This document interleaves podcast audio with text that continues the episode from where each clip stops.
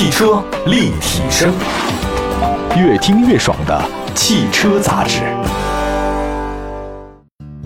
协同夏日热情到来，图我自在雪铁龙舒适空间全国巡展落地北京五棵松华西 Live，五月十五号至二十三号，打卡雪铁龙之家，感受经典旗舰车型 CX 与全新旗舰凡尔赛 C5X 的大胆创新和想象，体验萌萌哒 AMI 全电动汽车和天翼 PHEV，尽在图我自在雪铁龙舒适空间。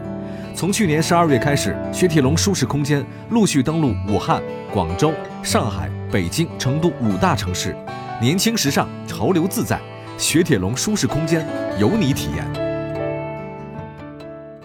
各位大家好，欢迎大家关注本期的汽车立体声啊！今天呢，在节目当中呢，跟大家谈一谈跟钱有关系的几个重要的数值。要提到钱的话，我觉得这个话题啊，大家不能避免。因为那天我看到这个网络上有一个一问一答，我觉得很有趣啊。就有一个网友呢，在网络上发了一个问题，他说：“为什么在我们人类世界里面，不管做任何事情都离不开钱？你得有钱才能生存下去啊，没有钱活不了。只要有钱，你就是老大。”他说：“这个人跟动物还真的就不一样。”他说：“为什么动物世界做任何事情不需要钱？但为什么在人类世界里面，你不管做什么事儿，它离不开这个 money？” 但我觉得这个话题其实挺好回答的，但是我觉得其中一个回答呢是特别精彩。有一个网友就回答他说：“你说都人类世界了啊，其实那更需要钱，因为人类世界是群体生物，是群体的活动，你就得要学习传承，互相依赖啊，才能发展下去。如果你自己做到了自给自足，那钱是没有意义的。没有人能跟外界隔绝，单靠自己他就能够摸索生存。现在这个社会已经是高度依存了。”所以你只有通过自己劳动价值赚了钱去换那些这些东西，你才能够有收获。另外呢，他说这个动物世界这事儿，他说你看动物世界真的也不是说谁就强大谁就能一直生存下去，真的也未必啊。你看那个狮子攻击那个水牛和角马，它也冒着被那个角马踢啊，被那牛角然后扎破肚子的风险，对吧？如果你遇上落单的，饿着好几天，甚至我看那天饿了十几天，然后去捕猎，饿着肚子你往前跑，那容易吗？也不容易。所以呢，今天就谈谈啊，这个什么事情啊，就离不开这个 money，那车更是如此了。今天跟大家谈一个是什么话题呢？就是保值率。二零二一年四月份啊，咱们中国汽车的保值率的报告已经发布了。我们先说一下谁是排名第一位的，排名第一位呢是保时捷，这个确实是豪车里的这个入门槛，保时捷排在榜首保值率。那么您猜猜谁的保值率最低嘛？啊，待会儿就告诉你啊。不过提到保值率的这个事儿，我先给大家讲一个例子啊。大概几年前，我有一个朋友呢，是托我买车嘛。他知道我们在做汽车节目，我给他推荐了很多以后呢，他就决定啊，买一台 Mini，啊，因为女孩子嘛，这个觉得 Mini Cooper 好像比较好看。但是当时这个 Mini 呢还是挺贵的，呃，包括税加在一起的话呢是小三十万左右吧。但他的预算呢只有二十万。后来呢我就跟他说了，说如果你真的喜欢这个 Mini，没问题，那你可以呢买一个二手车。因为其实 Mini 的二手车保值率没有那么那么的高，对吧？还是相对来讲凑合吧。所以呢，你这个两年车的车龄准新车仅仅是二十出头，对吧？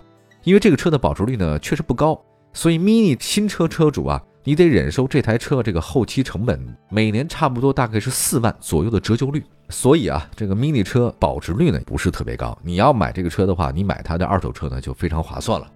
那这么一讲，大家就明白了。对于保值率高的车来讲，你作为车主，一手车的车主，你这是很好的，保值率特别高。但是你要从咱们买二手车的朋友来讲，那保值率高的车呢，这个实际上就不太划算了。好吧，来看一下最近啊，中国汽车流通协会联合一家机构发布了二零二一年中国汽车保值率研究报告。在说具体保值率之前啊，我们先来看一下这个保值率的计算公式。它呢是用车龄三年的二手车交易价格除以新车的指导价格。这种计算方法的话呢，让经销商让利促销的因素考虑在内，这个就比较靠谱一点。我们来看一下哪些车比较保值吧。啊，我们给一个大表，中大型的 SUV 和 MPV，这个是保值率很高的车型。那除了车辆本身实用性也很好，SUV 吧，MPV 二胎车，还有什么居家三口或者七座车什么的啊，这个车呢是实用性比较高，那单价也比较高，这车大嘛，车主置换周期也比较长，基本上会开个七八年。中大型 SUV 的三年保值率呢是百分之七十二点八，MPV 呢是百分之七十一点九。因为买这种车的人家庭生活是比较稳定的啊，他不太会经常换车。这不能说，哎，老婆今天要换一个车，这个岳父我今天要换一个车，这你换来换去，迟早会把我们换掉啊，对吧？岳父心里怎么想，爱人心里怎么想，这个不好讲了。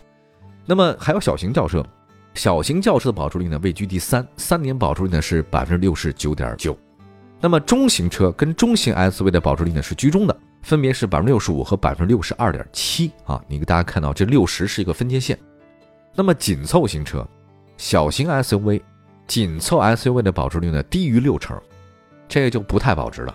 你看，你看那个小 SUV 啊，紧凑 SUV 特别小的那些车型啊，倒手率特别的高。你开三天两头啊，你就想换了它了。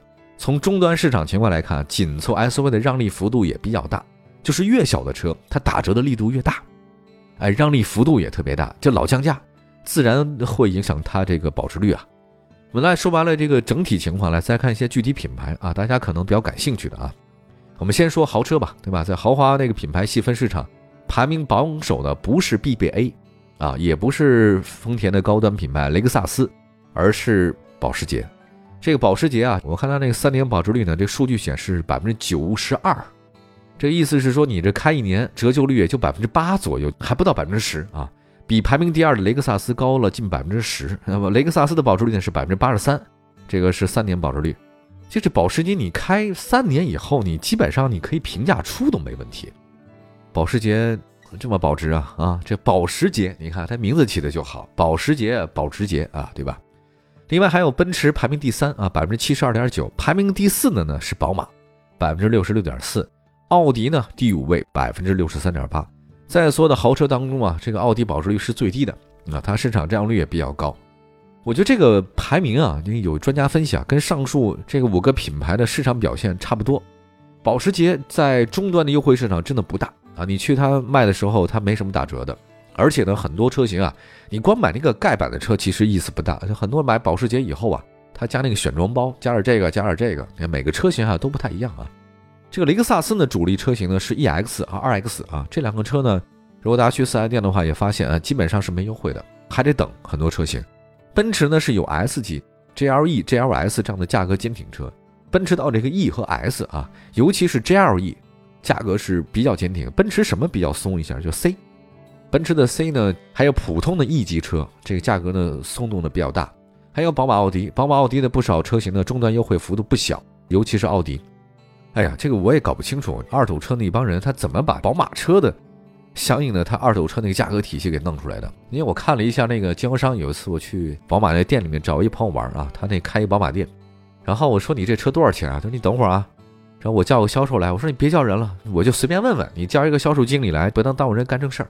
结果那好吧，他就拿出一本来，特别厚，密密麻麻的写的全部是他这个店里面不同型号、不同配置的宝马车的那个价格。极多，我说你怎么这么多价格？他说对这宝马那个型号也比较多哈，什么一三五七九二四六八十的，然后每个型号的话呢，也有不同的各种配置，所以你想想组合起来得有多少？他根本记不住这东西啊。所以在二手车市场的话呢，我觉得到化繁为简了，宝马、奥迪都有类似这样的问题。化繁为简以后啊，你不管什么样的配置，它可能就是哎就往低了走。卖车的时候的话，我给你加这个配置啊，哎往上加。在你买车的时候，二手车那不一样了。有没有这个配置不影响啊？你是高配和低配，其实差别不是很大。我们再来看一下排名第六位的啊，就是特斯拉了。那个特斯拉呢，在所有新能源车型里面，它这个保值率最高，三年保值率是百分之六十六。你想想看，作为一个纯电动车品牌，这个保值率是不低的啊。也说明特斯拉呢，尽管有各种各样的问题，到现在为止，咱也不知道那个维权的事儿到底发生怎么地了啊。你们也许真正的事情，咱们永远不知道。很多历史上的事情，它是没有真相的啊。汽车市场可能也是如此。但是有的时候呢，是故意不让你知道；也有的时候的话呢，即便是你知道这个真相，你也不愿意去相信。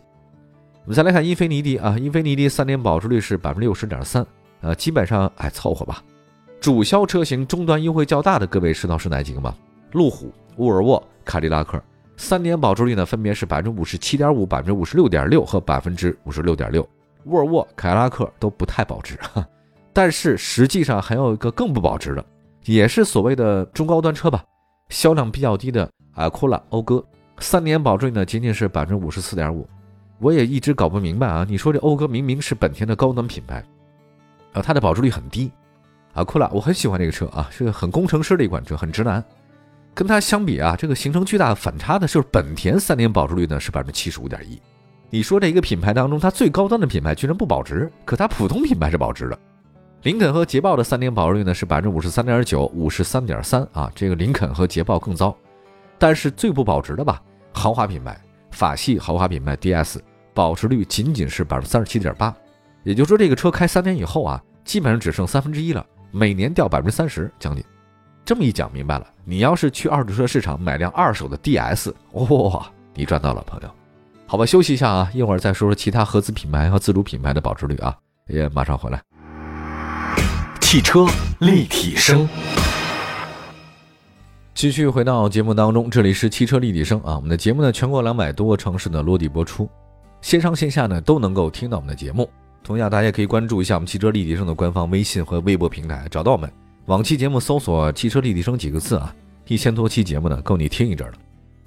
我们来继续说这个汽车保值率啊，很有意思啊。刚才说的是豪华，还有包括一些 SUV 什么的。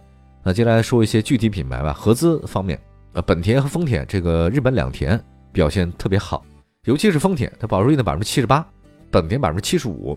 啊，这两个品牌呢，我觉得新车卖的确实好，二手车市场表现也很不错哈，皮实耐用啊，保养又便宜，确实在市场上很受欢迎。比较冷门的话呢，日系车五十铃排名第三，保值率呢是百分之六十九点七。三菱啊位居第四，百分之六十七。那现在看到三菱车也很少了。五十铃旗下呢，实际上皮卡很多朋友不太熟，因为各地呢真的不太一样啊。就是像西南部的地区的朋友可能看的多一点，就五十铃，对吧？因为它主要是越野车。另外三菱呢是 SUV，马自达的保值率呢是百分之六十五点二，位居第五位。很有意思，马自达这个车呢，像喜欢运动的年轻人啊就很喜欢。市场上优惠还是有，虽然不是特别多啊。日产保值率呢是百分之六十五，那相比丰田、本田的话呢，差距不小啊。我觉得有人分析说，日产的保值率为什么不高呢？似乎跟它那个 CVT 变速箱有关系啊，这是一种说法。捷达的保值率呢是百分之六十二点五，超过大众的百分之六十。呃，没想到大众出了这么多年以后啊，让人印象深刻的还是捷达。另外，大众一个亲兄弟的品牌斯柯达，斯柯达的保值率呢是百分之五十七点一。还有呢，就是韩系，韩系车的保值率呢比大众的斯柯达要高啊。起亚和现代这家一家公司的亲兄弟，保值率呢都是百分之六十点多一点点啊，就跟大众差不多。这个让我也很意外，我一直觉得就是说这个韩系车的保值率呢应该不高，但没想到韩系车的保值率跟大众这真的差不多。我不太清楚是不是跟大家看大众是不是有点审美疲劳啊？另外还有一个，最近这大半年以来啊，大众的返修率比较高有关系啊。刚才说日本车保值率比较高啊，德国车的保值率也不错。来看美国，美系品牌保值率确实很低啊。跟那很多国人的印象当中啊，美国车费油是有关系的。其实很多买二手车的人啊，他的心态就是要省钱，对吧？他很在乎经济性、使用成本。你买新车的人不是说不在乎，但是我觉得买二手车人更在乎。别克品牌的保值率呢不到六成，只有百分之五十九点四。雪佛兰更低，只有百分之五十一啊。三年以后，你这雪佛兰的车腰斩。这个两个品牌差距呢，确实是跟其他车型也比较大啊。还有吉普，吉普跟福特的保值率呢都百分之五十六。哎，也很低。另外呢，还有一个法系的标志和雪铁龙的保值率呢是百分之五十二和百分之五十，这就是很多人啊认为说买法国的这二手标志和雪铁龙特别值，这买新车的人就比较亏啊，心里在淌血啊。但你买二手车的话，买到就是赚到啊。为了改变保值不高的这个现状啊，前段时间神龙汽车为那个雪铁龙天翼和标致四零零八啊，给了一个就三年百分之六十五的回购政策，也就是说三年以后我要求我的车保值率不低于百分之六十五。哎呀，标致雪铁龙也是放出大招了，我想也是一种自信吧。就是说，我们要改变自己车保值率不高，就百分之六十五以上，我们也拭目以待吧，看看三年以后到底会怎样。再来看自主品牌，大家其实挺关注啊，咱们自己生产的车这保值率到底高还是不高呢？反正我觉得是几家欢乐几家愁。我看了一下这个排行榜啊，不像豪车那么参差不齐啊，都比较平均。自主品牌方面啊，五菱和宝骏进入前三，五菱保值率百分之六十八点四，宝骏六十二。这个已经达到合资品牌水平了，比大众还高啊，比斯柯达还要高。很多人觉得五菱车啊，你们卖的都是微型客车、微型商务车，你看了也不高档啊，对吧？但是这车很皮实啊，很耐用，这是一个非常合格的工具车。我想这是它保值率特别高的原因啊。再来看大家比较熟悉的传祺，还有长城的 V、长安领克这几款车的保值率都在六十以上，尤其是传祺六十二，V 呢六十一，长安领克都在六十一左右。另外还有一个，当然保值率不太高的车型也有，像启辰，保值率在百分之五十五到五十八之间的自主品牌呢是启辰，还有哈佛、吉利，还有名爵、比亚迪跟红旗吧，大概是百分之五十四保值率。荣威跟奇瑞呢是百分之五十一，一汽、奔腾保值率比较低，仅仅是百分之四十五点七。看来自主品牌其实差别不是特别大。我们接下来再看一下主要车型的保值率吧。燃油车和新能源车，呃，相比燃油车的话呢，新能源车保值率呢整体不高，就是你要买一个纯电车的话更糟。插电混合型的车型啊，三年保值率呢只有百分之四十三，纯电的最低了百分之三十八。还有特斯拉 Model X 一年保值率呢是百分之八十二，这个很厉害。Model S 呢一年保值率百分之七十九，三年保值率方面，保时捷 Panamera 这插电混动最高百分之八十七，特斯拉 Model S、Model X 位居第二位、第三位，百分之六十八。宝马五系的插电混动是百分之五十八，揽胜插电混动是百分之五十五，比亚迪元 EV 是百分之五十二。怎么说呢？我觉得大家对这个电池啊还是有顾虑，尤其是你开了几年以后，你开一年好说啊，这个大家都知道，一年电池不会有什么问题。但是你开三年，电池的衰减可靠性它是有顾忌的啊，这个是纯电动车保值率比较低的原因之一。好吧，刚才也说了这么多的数字啊，确实读起来是有枯燥的啊，但是我觉得这个是对消费者购车很重要的参考价值。你保值率高的品牌和车型，在终端市场更受欢迎，卖出价格更高。一般情况下，保值率高的车型不仅仅我觉得是性能好，其实还有可靠，使用成本比较低，这也是在二手车这个市场呢不愁卖的一个根本原因。所以提醒大家吧，啊，这个稍微了解点二手车的知识，对于你买新车的时候，不能只看颜值，看表面判断一个车或者一个人的基本情况，这是非常肤浅的。